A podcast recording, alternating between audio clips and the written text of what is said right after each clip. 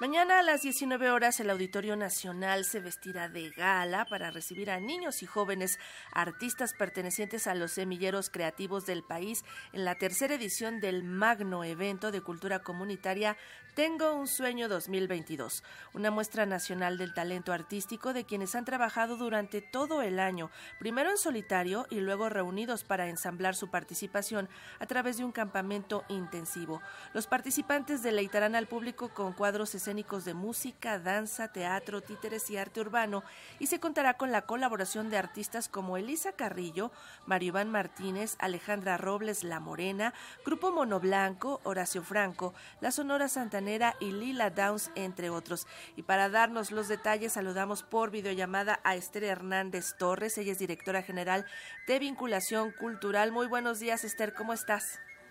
Buenos días, Karina, muy bien, eh, muy emocionados aquí todo el equipo de Cultura Comunitaria con Tengo un Sueño. Un saludo a toda la audiencia de Radio Educación. Gracias. Oye, platícanos acerca de los semilleros creativos, que es un proyecto realmente enorme porque abarca toda la República Mexicana y está trabajando con los jóvenes y los niños que están teniendo, que demuestran talento y que bueno, ahora ustedes están encauzando justamente ese talento. Así es, bueno, pues los semilleros están en efecto en todo el país, en las 32 entidades federativas. Eh, actualmente tenemos 329 semilleros en 242 municipios y eh, pues una participación de alrededor de 12 mil niñas, niños y jóvenes de estos municipios que pues están explorando su creatividad, su libertad, su imaginación con eh, semilleros de artes escénicas, de música, de artes visuales, de fotografía, danza, circo, cine, radio también. Entonces es realmente un movimiento creativo muy potente, muy fuerte, en el que eh, pues se trabaja de la mano con artistas locales, artistas de las propias comunidades que fungen como maestros, como maestras, como promotores y que van encauzando eh, toda la fuerza creativa de las niñas y los niños, siempre muy relacionada también con la cultura de sus comunidades, de sus barrios, con los elementos identitarios eh, que, son pues la riqueza cultural y lo que da como el sustento a toda la práctica creativa que realizan pues todos los días, son cinco días a la semana, los semilleros funcionan todo el año, todo el año, y este fin de año lo que hacemos pues es como una muestra del el proceso que se ha llevado a lo largo de todo el año algo muy rico y bueno, hicieron una selección porque no es posible presentar todos los trabajos y a todos los niños y a todos los jóvenes, pero de todas maneras sí es una selección bastante grande, de los 12 mil más o menos como dos mil van a estar participando en, un, en Tengo un Sueño. ¿Cómo los escogieron? ¿Qué trabajo tan difícil?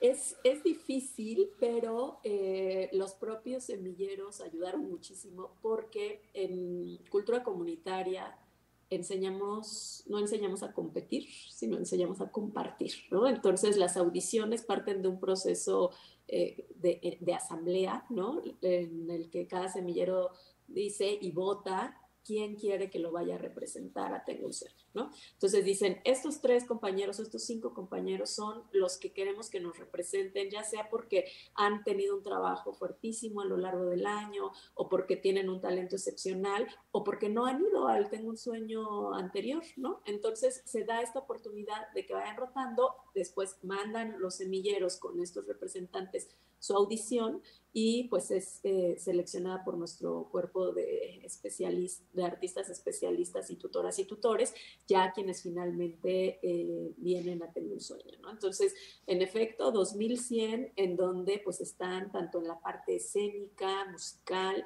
pero también los visuales que acompañan a cada una de las piezas y la escenografía, que es una escenografía comunitaria, que este año llamamos el fandango de los pixeles, y que también eh, pues ahí los semilleros de artes visuales están presentes en el escenario a través de esa, de esa magnífica escenografía pues son muchísimas las propuestas que se van a presentar porque pues son 2100 niños y jóvenes los que participan, pero una en particular nos llama la atención el Jicote Aguamielero de Francisco Gabilondo Soler que se interpretará por 24 jóvenes con neurodivergencias. Por favor, háblanos acerca de esta presentación, eh, qué tipo de condiciones presentan estos niños y jóvenes y qué es lo que han realizado justamente en esta propuesta.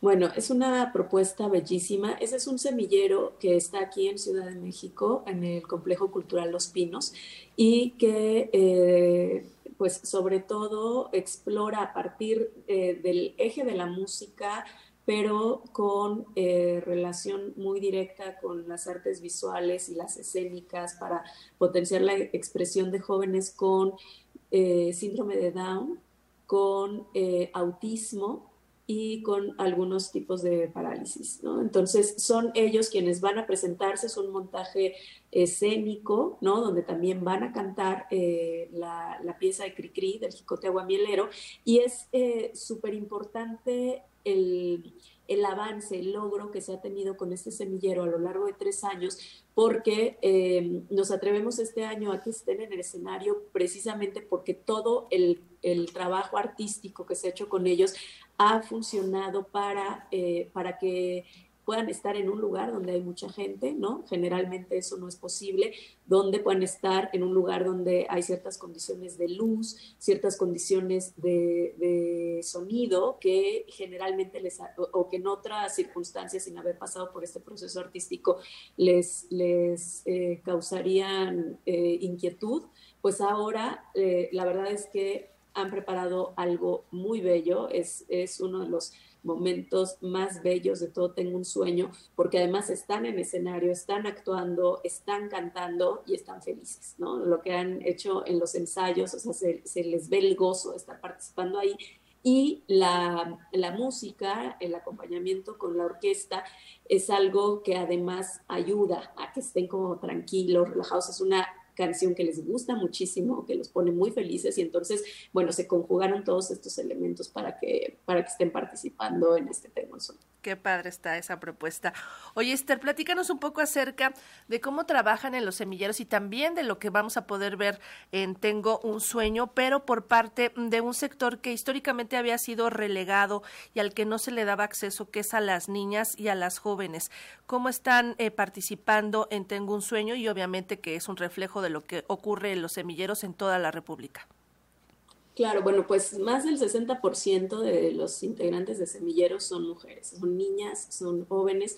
Desde el 19 eh, hemos puesto mucho el acento en temas de género, en la importancia también de la participación de las mujeres en los procesos artísticos, pero también en la toma de decisiones, también en que su voz sea eh, pues un elemento que esté siempre presente en cualquier acción que se tome en semilleros creativos, ¿no? Entonces, eh, va, va a ser un momento en el que el tema de género y la importancia de las mujeres va a cruzar también con otros elementos de las diversidades, de la diversidad cultural, de, nuestras diversidades en cuanto a, eh, en cuanto a lenguas, en cuanto a distintas culturas, ¿no?